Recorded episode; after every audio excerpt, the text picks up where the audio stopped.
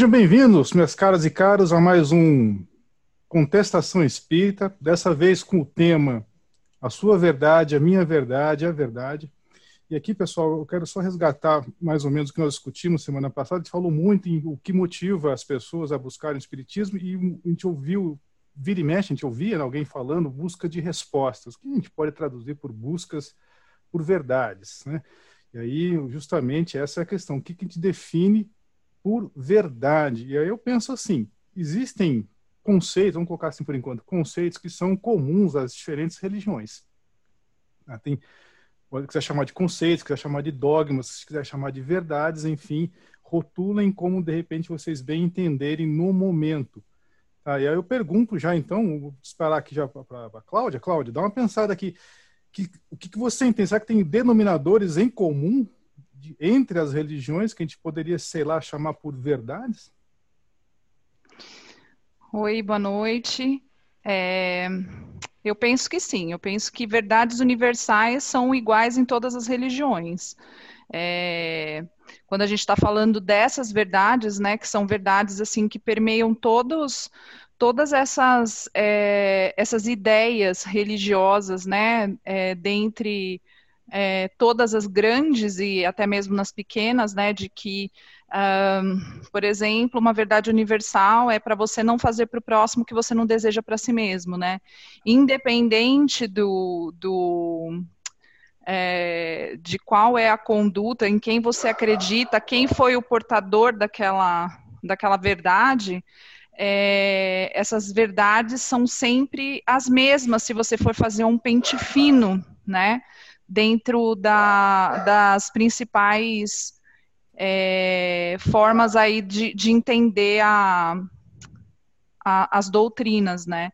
Então, é, para mim é muito, muito certo isso. Aquilo que é uma verdade universal é uma verdade que vai predominar, independente de quem esteja falando, de quem vai ficar, ela vai ser uma verdade, assim como uma, uma lei da física, que independe da minha vontade ou não, né? Independe da minha vontade a Terra girar ou, ou outras coisas acontecerem, outros fenômenos, e mesmo assim vai acontecer do mesmo jeito, né? Então, é, eu penso que, que essas ideias universais, elas independem da religião ou da nossa própria vontade. Bom, aí você tocou um, um ponto que me é claro, né, quando a lei das físicas. Aí eu acrescento o seguinte, então, mesmo nas exatas, a gente tem que ter um, tomar um uma certo cuidado para não dizer parcimônia, né? Vou dizer o mínimo aqui. Pensem, por exemplo, vocês viram lá no ensino médio, física, né, ou química, o átomo. Sei lá, o que é feito o átomo? O átomo, normalmente pensa lá, existe o núcleo com os prótons e nêutrons, essencialmente falando, e a eletrosfera com os elétrons. Pois bem, vamos pensar nos elétrons. Qual é a verdadeira natureza dos elétrons? Qual é a verdade por trás dos elétrons? Se você pensar, por exemplo, que uh, você vai pegar o elétron, vai colidir um com o outro, colidir com outra partícula, perfeito, ele vai ter essa, esse comportamento de bolinhas, que a gente, a gente costuma até desenhar. Então, essa é uma verdade, por exemplo, por trás dos elétrons. Aí, por outro lado, se você pensa assim, ah, vou fazer um experimento que eu vou passar vários elétrons por diferentes fendas. E aí o que o mais espantoso que acontece, chama, chama isso de difração eletrônica. O mais espantoso que acontece é que o resultado é que você chega à conclusão de que o elétron é uma onda, como se fosse a luz, como se fosse o rádio. Aí você pergunta, qual é a verdadeira natureza do elétron? Então a pergunta é, será que nós, enquanto encarnados aqui, enquanto, vamos lá, Karime, um planeta de provas e expiações, estamos prontos para determinadas verdades, meu caro Fábio? prontos para verdades? Boa pergunta. Uh, vamos partir do ponto de vista, então, espírita. Somos espíritos e estamos evoluindo. A nossa evolução passa por momentos onde o que era verdade deixa de ser verdade para uma nova uhum. compreensão maior. O que se, por exemplo, falando de novo em ciência, acreditava-se por volta de 1300, 1400 que a Terra era o centro do universo. aí reencarnam uma quantidade enorme de espíritos melhores e eles vêm questionando: pera, não é bem assim, né? E aí o status quo começa a comparar e rola o julgamento de Galileu. E aí? Não, a Terra é estática. mas no entanto ela gira. E, e as coisas vêm acontecendo e na medida em que a gente vai expandindo a nossa condição evolutiva, novas verdades vão surgindo. Acreditava-se a coisa de o quê? 80 anos?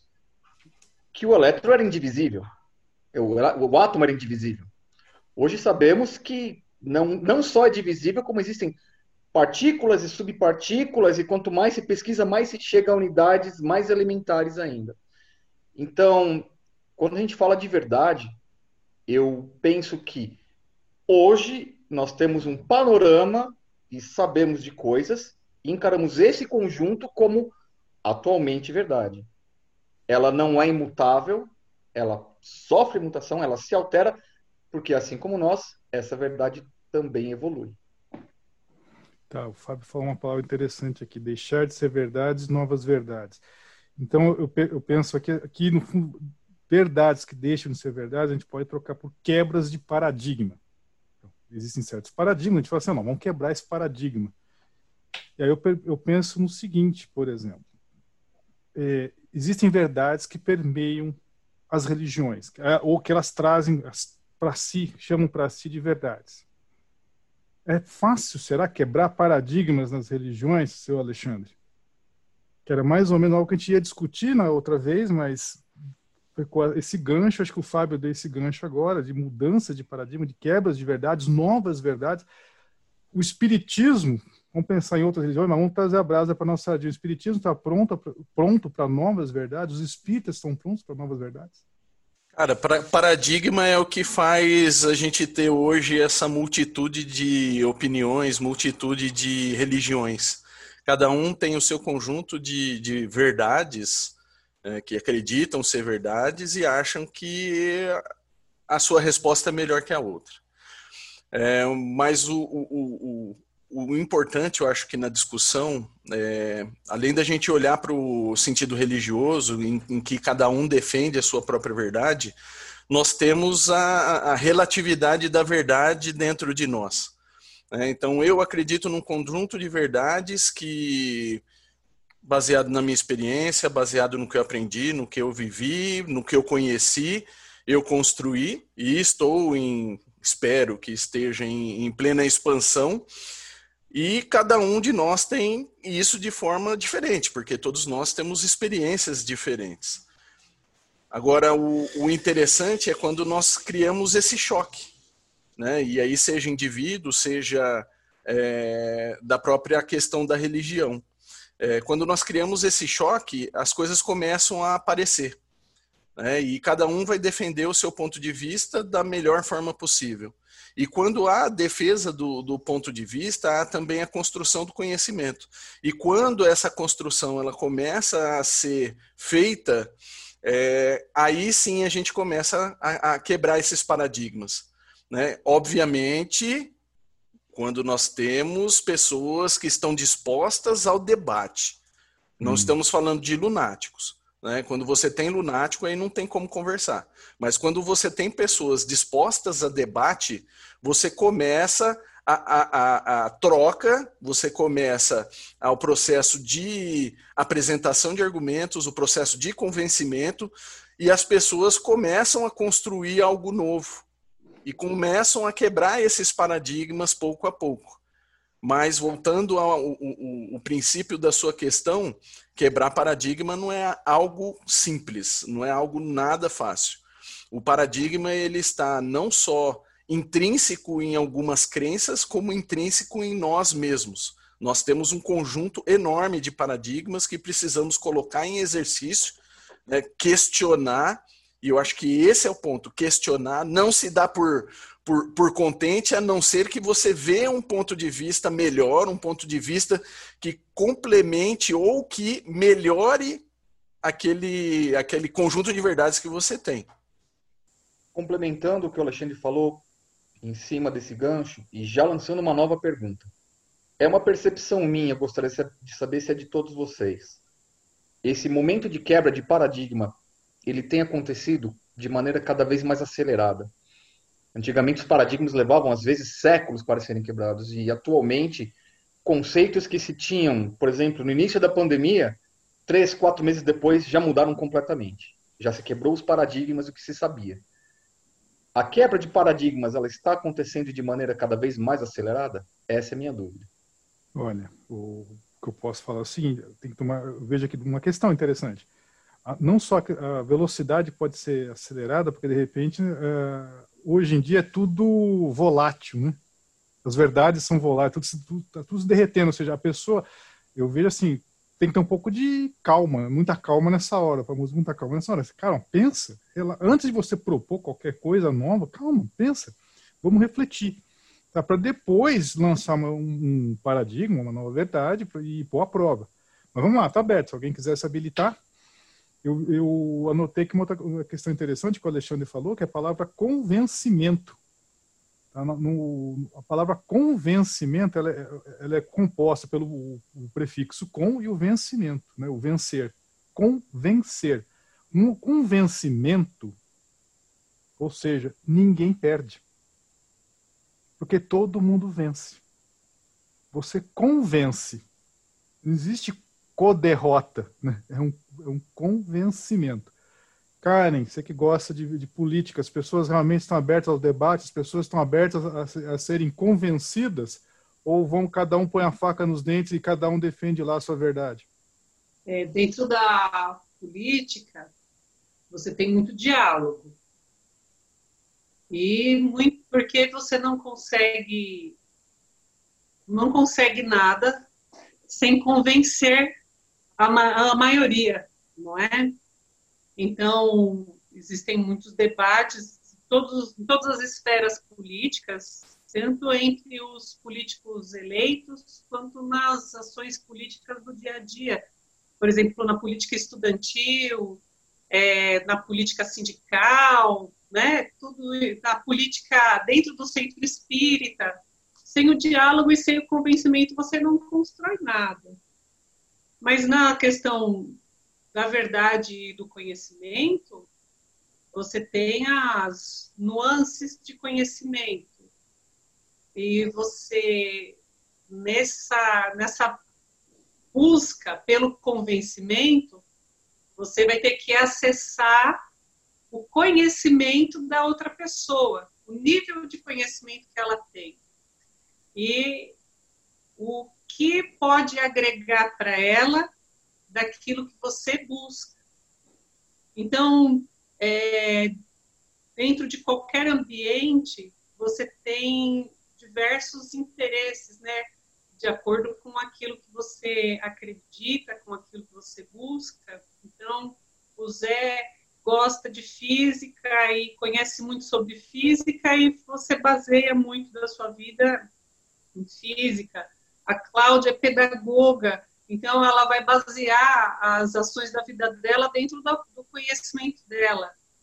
Então, dentro dessa perspectiva de conhecimento, cada um tem um nível de conhecimento, uma camada de conhecimento, a gente tem que buscar aquilo que vai agregar para todo mundo.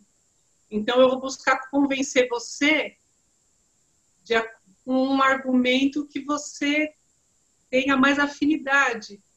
Eu vou buscar convencer a Cláudia com um argumento que vai puxar mais para o lado dela. E dentro dessa perspectiva de disputa política, quando todos têm um objetivo comum, as pessoas não estão nesse objetivo comum pelas mesmas coisas. Cada um está dentro daquilo que, acredita dentro da sua perspectiva de conhecimento. Então, aqui nós estamos todos dentro de, uma, de um objetivo comum, cada um dentro da sua perspectiva de conhecimento.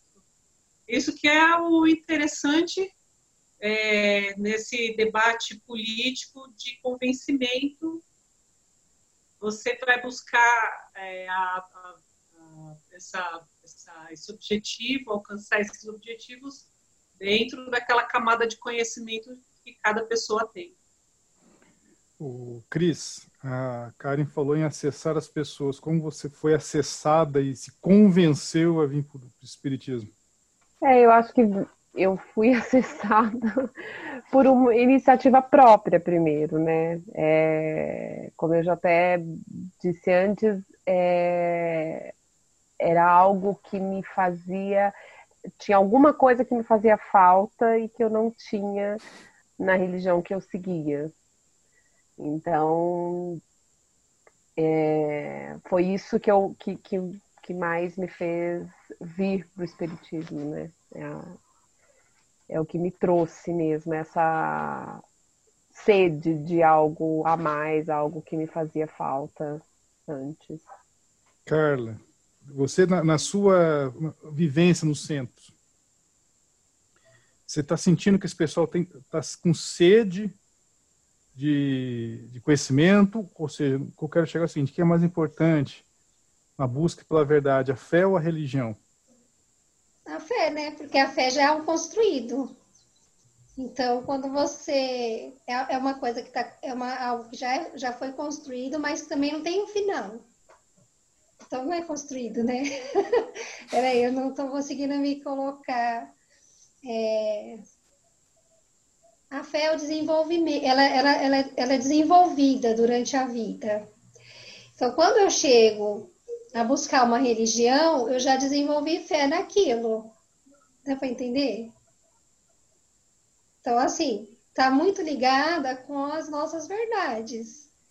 Né? Verdades, assim, daquilo que nós já vivenciamos, que nós já experimentamos, daquilo que, que não cabe mais. É igual eu era católica. Então, para mim, não preenchia. Né? Mas eu, tinha, eu, eu desenvolvi uma fé ali dentro, né? Sobre tudo aquilo que eu aprendi dentro do catolicismo não, não ficou, não é uma coisa que vai ser desprezada. É algo que eu vou levar para minha vida toda. Só que chegou num ponto que não me satisfazia mais. Então eu fui atrás de algo que eu achava que, que era importante, né? Que foi a, que é a parte espiritual. Por quê? Porque eu senti a parte espiritual. Então, é aí que eu falo que a gente entra, é uma verdade que vai te levar a, a desenvolver, a expandir um pouco mais essa fé. Então, a fé e a verdade, elas são muito ligadas. Né? Porque, por isso que eu falei, é, nós temos fé ou nós somos fé? É porque a fé é uma, é uma verdade que você já adquiriu. Você já, já passou por aquilo, você sabe que aquilo existe. Você já sabe. Não é uma coisa que, igual a pessoa acha que ter fé é uma coisa que ela não vivenciou, vivenciou ainda, entendeu? Mas ela tem fé numa coisa que não existe. E eu, e eu já penso o contrário. Eu penso que a fé é algo que nós já desenvolvemos durante a caminhada. Mas que ela vai se expandindo, entendeu? E é como vocês falaram da verdade. É, são conceitos que a gente vai aumentando durante o tempo, né? Agora, o que não é verdade, com certeza o espírito despreza. Eu quero dar uma parte nisso, é, uhum. nessa questão, no seguinte sentido, né? No kardecismo, no espiritismo kardecista, a gente tem muito forte a questão da fé raciocinada. Então, assim, é, a busca pela verdade, a verdade que a gente vai alcançando, que a gente vai conquistando, essa essa verdade ela vai alimentando essa fé raciocinada. Então, a fé espírita, ela não é uma fé que ela é embasada em dogmas, em, em misticismos, né? Ela é uma fé mais sólida, de tal forma que quando você passa por algumas situações mais críticas na sua vida, essa fé raciocinada ela te segura, ela fala, calma, vamos um dia de cada vez. Então, assim, é uma fé que evita que você simplesmente largue a religião e vá para um outro caminho, né? Assim, vou virar ateu amanhã. Não, não tem como, porque esse conhecimento que eu adquiri até aqui, ele embasa a minha fé. Então, assim, não tem como eu deixar de de acreditar em Deus a partir de é, uma série de conhecimentos e experiências que envolvem essa fé. Né? Não é uma fé é, que é, não é uma bexiga cheia de ar que eu estouro e dentro não tem nada, não. Eu vou enchendo esse conteúdo de fé com, com muitas coisas, com conhecimento, com experiências, pelas, não é experiências com vivência espiritual, assim, de é, conversar com espíritos ou ter alguma experiência mediúnica, não, experiência de vida concreta, no dia a dia. Essa fé, ela vai sendo embasada nessa vivência concreta do conhecimento que a gente vai adquirindo. Então, é uma fé baseada em verdades que você vai adquirindo conforme você estuda e conforme você vivencia. É, não é uma, uma fé que se possa é, simplesmente deixar de lado por algum evento da vida. Eu lembro que a Karen, que eu anotei, a Karen falou umas palavras interessantes. Ela falou em dogma, que o Espiritismo é uma religião supostamente, vou acrescentar o supostamente, tá? Porque podemos aqui bancar o, advogado do umbral.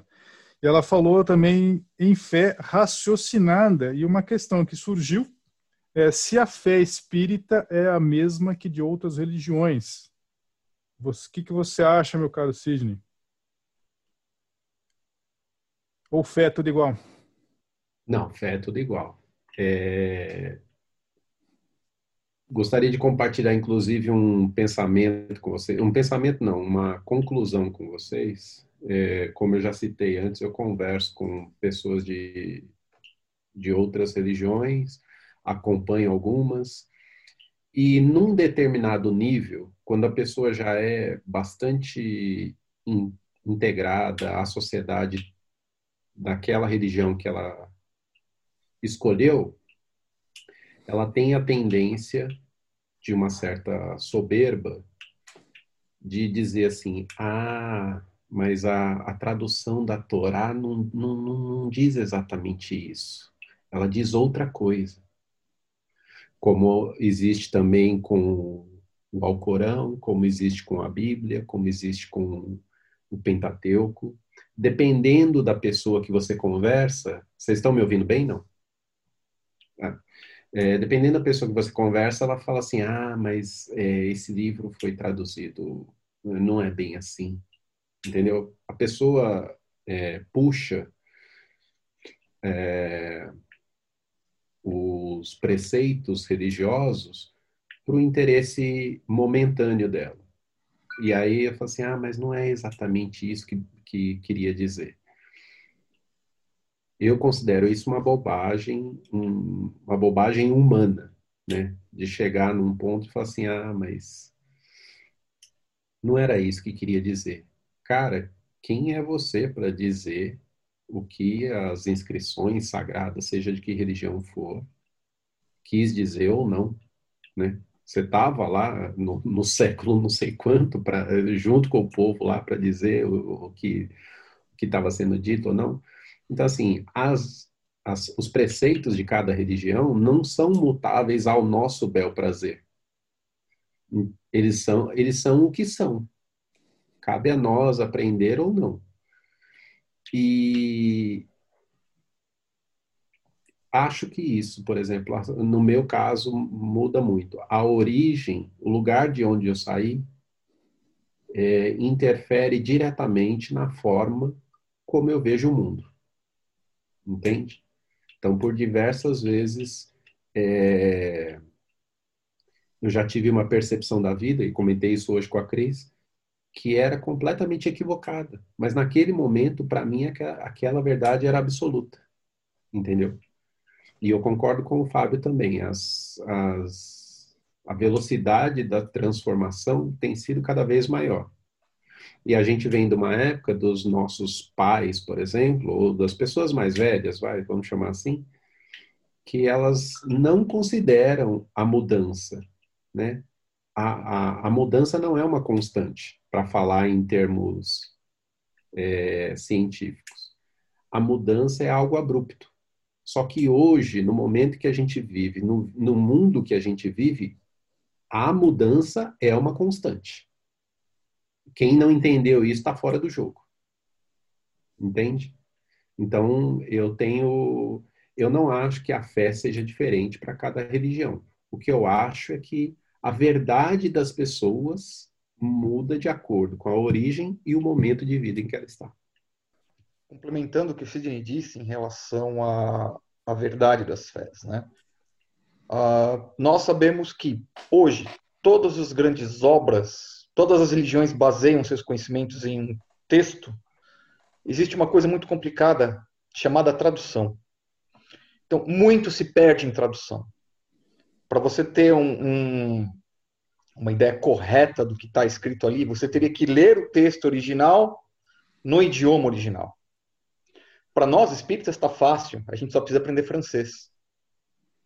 Mas e as línguas que são tão antigas, tão antigas que você não tem mais base para estudo?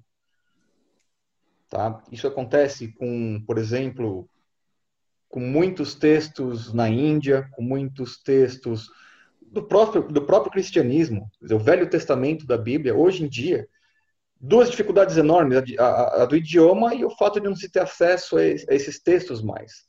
As pessoas que se apossaram dos textos, elas não querem que mais ninguém tenha acesso a eles, porque uma pessoa lendo, interpretando de outra forma, pode causar uma certa cisão em relação ao que se foi estabelecido para eles como verdade, que o que a Karen havia mencionado já, para nós hoje em dia é dogma.